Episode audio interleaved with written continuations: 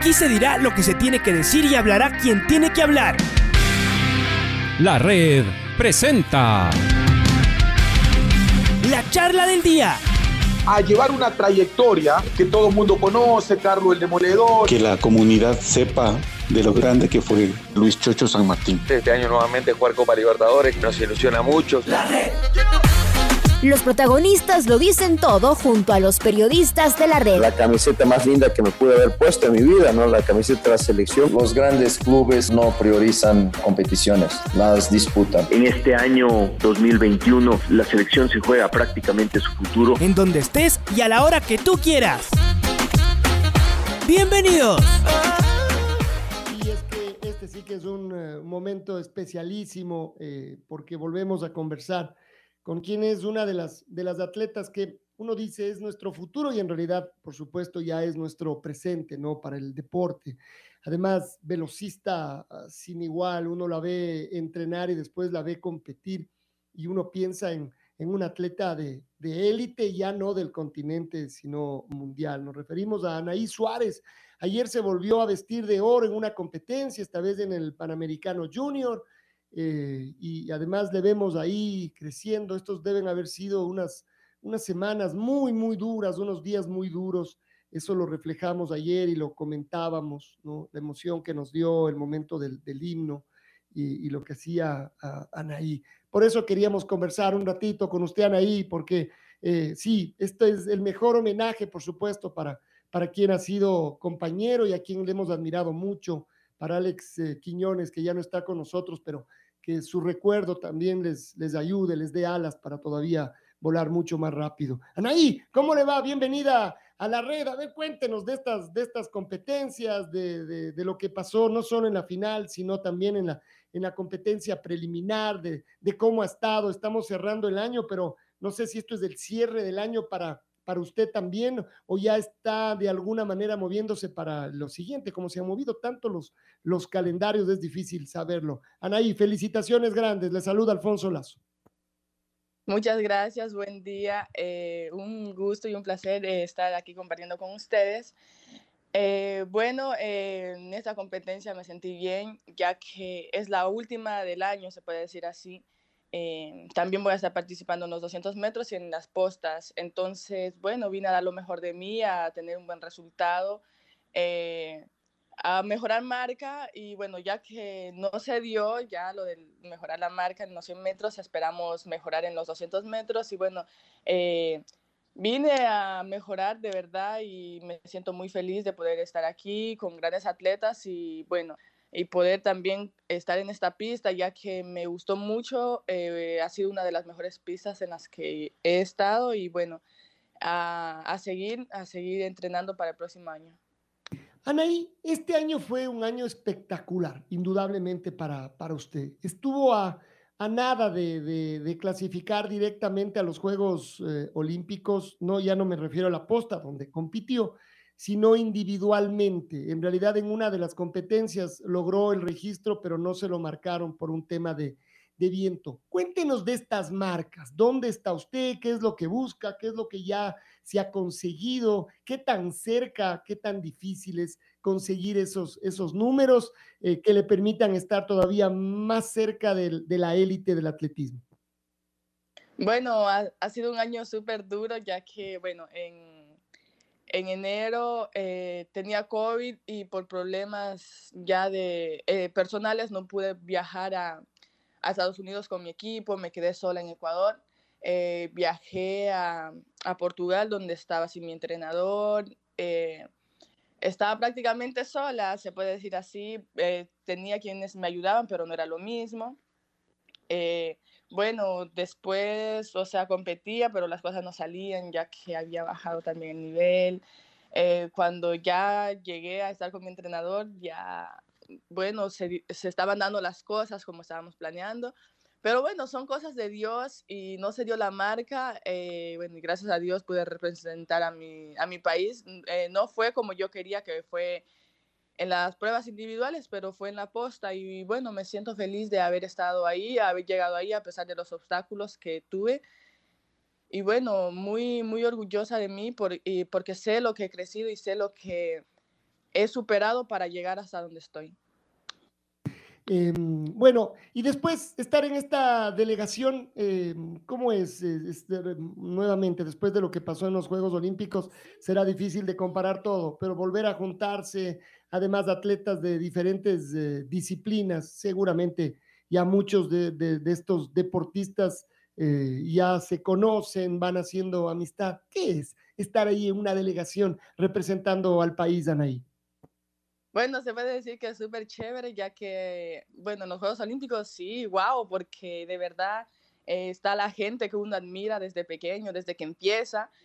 Aquí ya es como que más para compartir, para reír de todo lo que pasa, de, lo, de cualquier cosa, para apoyarnos entre sí, ya que, o sea, somos de la misma edad, se puede decir así, y, bueno, eh, estar aquí eh, con mis compañeros es algo súper lindo, ya que compartimos mucho estar con los demás países. Estuvimos aquí en Colombia compartiendo con, con los representantes de acá que 15 días y bueno, fue muy lindo, muy chévere estar aquí, llegar hasta aquí con todos ellos.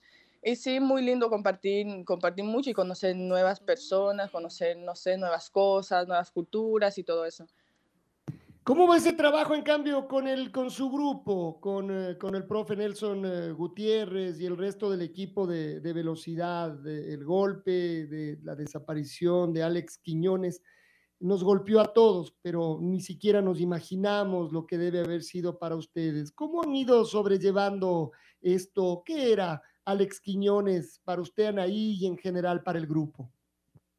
Bueno, no le va a mentir, la verdad que cuando pasó todo eso, eh, si no hubiese habido, uh, bueno, si no hubiese tenido esta competencia, eh, la competencia que de ahora y eso, eh, la verdad que no sé si hubiese seguido este año porque la verdad era muy duro llegar a la pista, no verlo, saber que ya no va a estar. Hemos ido superando de a poco. había, bueno, los primeros cinco, 15 días fueron súper, súper pesados, ya que no, no podíamos. Eh, y eh, tan solo entrar a la pista era largarnos en un mar de llantos. Entonces hemos superado de a poco. Bueno, eh, voy a hablar por mí y me, me he sostenido ya que he pensado en todo lo que él me decía, en todo lo que él, no sé, ha sido para mí. Y sí, yo decía, tengo que ir a esa competencia y voy a ganar y va a ser en su nombre. Y lo voy a hacer por él porque él ha sido uno de los pilares fundamentales en mi carrera, una de las personas que más me ha apoyado. Eh, y se puede decir que, bueno, un poco de lo que él ha sido conmigo le pude demostrar aquí, ya que él siempre confió en mí y nunca, pero nunca me dejó sola cuando yo lo he eh, necesitado y siempre estuvo ahí aconsejándome. Después de cada competencia era una de las personas que más emocionaba. Eh, se puede decir que él vivió todo el proceso de clasificar a los Juegos Olímpicos conmigo, ya que me estuvo dando ánimos cuando estuve bajoneada, cuando las cosas no se daban y todo eso. Y bueno, eh, esa competencia fue para él. Y, y, fue realmente lindo lo del, lo del himno, Anaí, es decir, eh, me parece que esta es una, esta es una manera de estar, de estar cerca, tener la imagen de, de Alex. ¿Cuántas veces verlo en los, en los podios? A él también, ¿no? Y soñar con, con subir a ese, a ese Olimpo de los ganadores, Aney. Sí, eh, me sentí, me sentí muy, muy triste, ya que justamente en ese momento eh, me subí al podio y recordé el momento en el que estuve en los Juegos Panamericanos, que fueron en Lima del 2019. Ver su emoción, eh, saber que ya no va a poder estar así. Y bueno, están, no sé, me dieron, me llegaron muchas cosas a la mente, las cuales me pusieron muy triste en ese momento. Y después yo miraba al cielo y de una u otra forma yo sabía que él estaba ahí conmigo, eh, sabía que él estaba feliz por mí porque era lo que me demostraba acá. Eh, la verdad es que creo que hay que trabajar además con ese, con ese lindo recuerdo y las cosas lindas que nos dejó Alex y todo lo que nos hizo ilusionar ese año 2019 que fue único y que lo llevó al podio del, del mundo. A ver, pero seguramente usted sueña con ese, con ese podio. ¿Cómo está eh, lo de hoy primero? Hablemos de lo de hoy, porque yo digo, ya le voy a preguntar del próximo año y no. Hoy usted tiene dos competencias, además lo suyo resulta bravísimo, no tiene respiro. En 200 metros, ¿hay semifinal primero y después clasificar para la final, Anaí, o usted está clasificada directamente? ¿Cómo es? No, eh, bueno, tengo la semifinal que es hoy día. Eh, estoy ya preparada para la semifinal. También hay la posta 4 eh, y bueno, sí, me siento muy, muy confiada, eh, sobre todo en el trabajo que he venido haciendo. Eh, vengo a mejorar marca y todo eso. Entonces, bueno, las semifinales hoy y Dios mediante la final mañana. ¿Y usted qué es, 100 o 200? ¿O todavía no, no hay diferencia? Bueno, antes le podría decir que me gustaba mucho el 100, mucho más que el 200, porque yo decía, ay, no, es cortito y todo eso, y me canso menos. Pero este año, justamente este año, me empezó a gustar mucho el 200. Eh, y bueno, ahora mismo estoy corriendo mejor el 200, entonces me, me quedo con el 200, la verdad. Con los dos, pero ya ahora más el 200. Pero bueno, siempre uno irá viendo en el camino cómo van las marcas. Supongo que eso también lo van hablando con el entrenador, con, con el, con el profe Gutiérrez. Sí, de hecho creo que el próximo año también voy a hacer 400 metros. 400 mm, también. ¿Y cómo le va con esa prueba? Porque si el 200 era largo, no quiero imaginar el 400.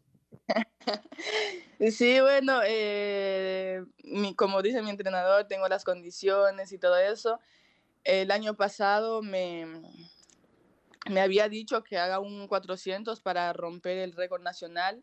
Lo logré y era la segunda vez que yo hacía un 400 después del 2016, lo hice en 2020, eh, pude poner récord nacional juvenil. Y bueno, sí, no me gusta, pero hay que intentarlo. los entrenadores son los que les van eh, llevando. Y después de una posta que van a correr también hoy, hablemos de sus, de sus compañeras. La mayoría deben ser eh, todavía más jóvenes que usted, ahí. Eh, sí, bueno, de solo una que es ahora ya mi, mi, nueva compañera de equipo, se puede decir que Yasmín, ella es la más joven del grupo. Mm, tiene 19 años, pero es la más joven de nosotras. Entonces, em, estamos preparadas, listas, hemos venido practicando. Eh, como le dije, estuvimos 15 días aquí.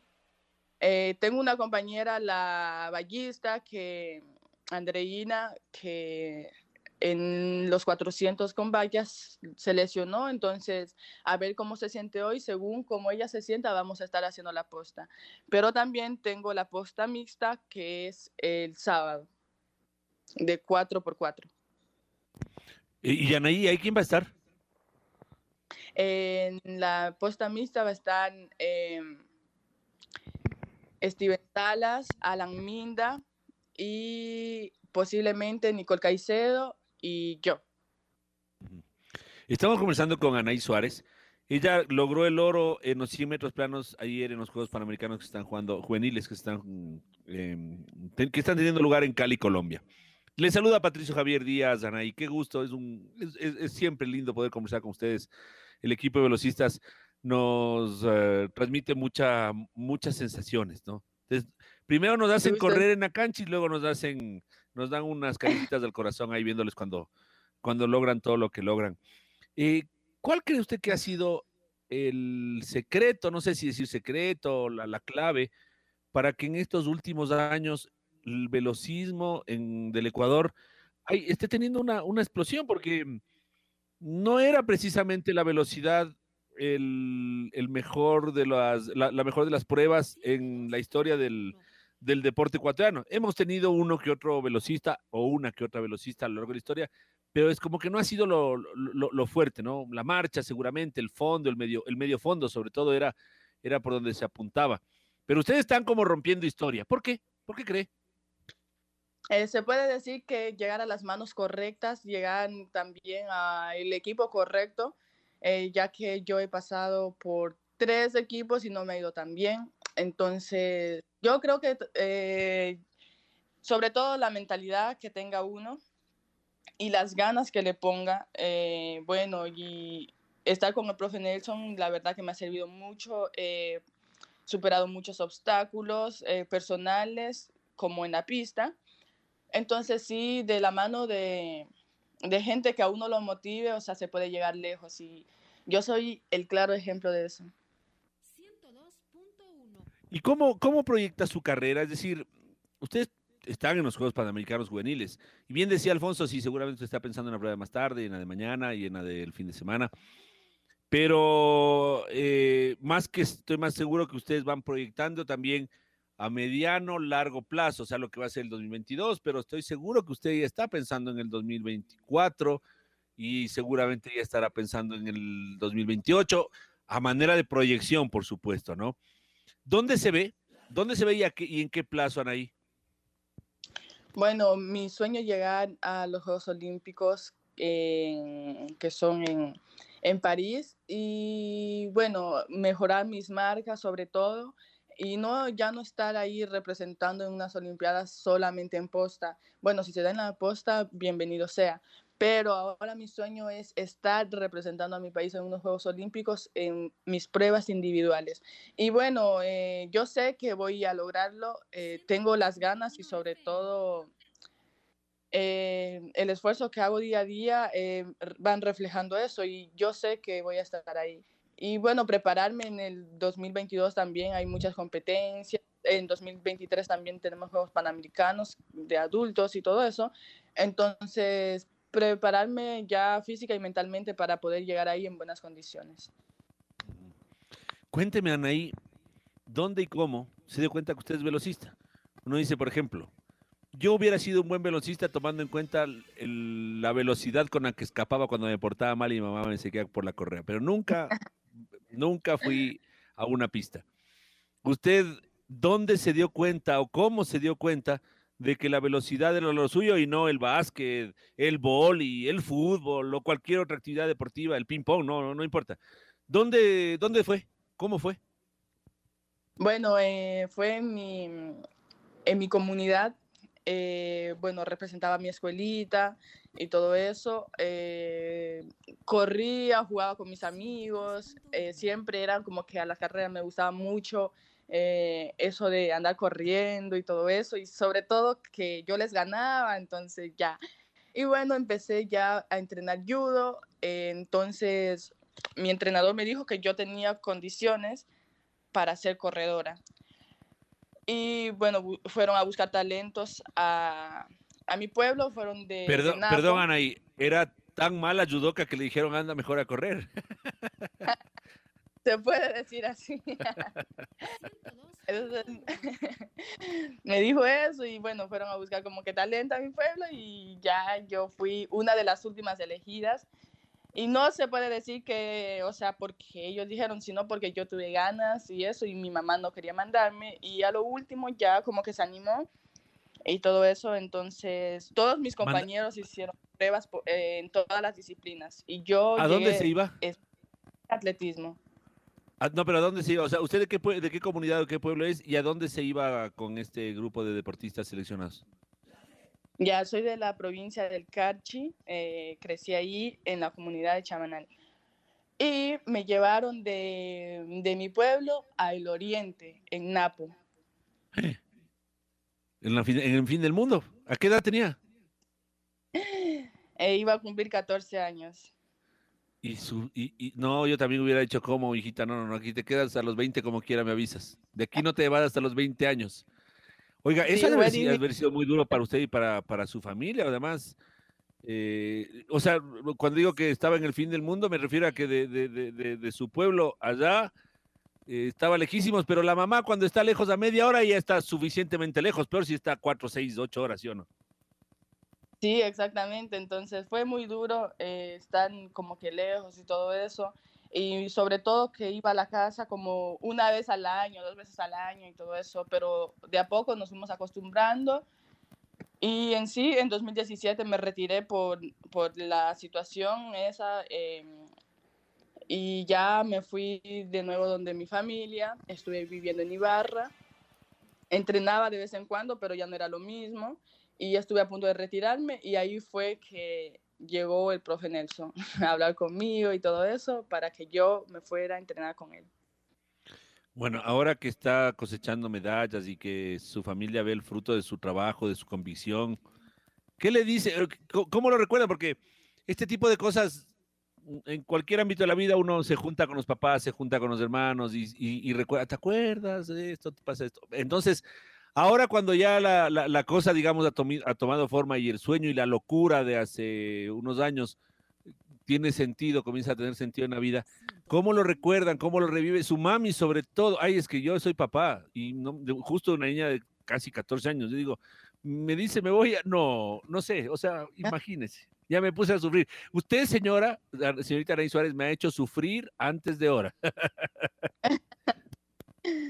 Sí, ah, bueno, ahora, ahora se da cuenta que tomó la mejor decisión de dejarme ir y todo eso ella que no sé, siempre he tenido esa mentalidad como que de independencia y no, no ha sido como que yo era como que muy mamitis o papitis, no. Entonces se da cuenta que tomó la mejor decisión y todo eso, ahora nos podemos saber todo lo que he logrado y bueno, gracias a Dios eh, las cosas se han dado de tal forma y bueno, felices de donde yo estoy ahora y en cada competencia me están apoyando en todo. Entonces sí es muy satisfactorio ver hacia mi familia que se sienten orgullosos de mí. La última, Anaí, eh, que estamos hablando con la medallista de oro panamericana, flamante medallista de oro panamericana. Entendemos que como usted ganó ayer el oro, está clasificada directamente para los panamericanos del 23. ¿Cómo va a ser el 22, el próximo año? Hay, hay bolivariano, hay sudamericano. ¿Qué más hay? ¿Se va a hacer circuito en, eh, en Europa, por ejemplo? ¿Hay alguna posibilidad de ir a, trabajar y a, competir, sobre todo en Europa? Sí, eh, de hecho, el 2022 viene, va a venir siendo un año súper pesado, la verdad. Entonces, vamos a prepararnos eh, desde temprano, se puede decir así, eh, ya que las competencias empiezan ya desde febrero. también vamos a tener una gira en Portugal y todo eso, voy, donde voy a estar también representando a mi club. Y en Estados Unidos eh, tenemos también el Mundial, que es el evento más importante del año, se puede decir así, que es en Oregon. Entonces estamos motivados para el 2022, que viene súper fuerte y sobre todo la gente viene también que, que todo el mundo quiere clasificar al mundial y todo eso, entonces a prepararnos fuerte para estar entre los mejores del mundo está claro que no hay cómo aflojar. Y bueno, usted lo ha demostrado en todo este, estos últimos años y este que fue durísimo, pero el del encierro también, que usted tiene todo, ¿no? Para, para seguir siendo esta gran campeona y mucho más. Anaí, gracias por estar con nosotros. Suerte en sus competencias de hoy. Además, como se ve, a usted le hacen competir en todo. Hoy, seguramente mañana en la final y después del sábado en el 4 por 400 Que le vaya bien en todo. Anaí, vamos a estar muy pendientes. Un abrazo. Muchas gracias, un abrazo, un gusto estar con ustedes. Ahí está, Anaí Suárez, esta velocista nuestra, jovencita ella, que la verdad eh, nos viene sorprendiendo, hay que seguirla muy de cerca. Ayer ya consiguió esta medalla de oro y ahí es cuando se hacen obviamente más visibles eh, las y los eh, deportistas, pero con Anaí, solo de verle entrenar y todo lo que ya ha venido compitiendo, uno verdaderamente se sacude, ¿no? Se sorprende. Gran medalla, veamos cómo le va en 200, veamos cómo le va en la posta y después en el 4 por 400. Está compitiendo con varias de las potencias del continente. La red presentó la charla del día. Un espacio donde las anécdotas de actualidad deportiva se revelan junto a grandes personajes del deporte. Quédate conectado con nosotros en las redes de la red. Síguenos como arroba la red Ecuador y no te pierdas los detalles del deporte minuto a minuto. Escúchanos en vivo en TuneIn y en los 102.1 FM en Quito. ¡Te esperamos! La red.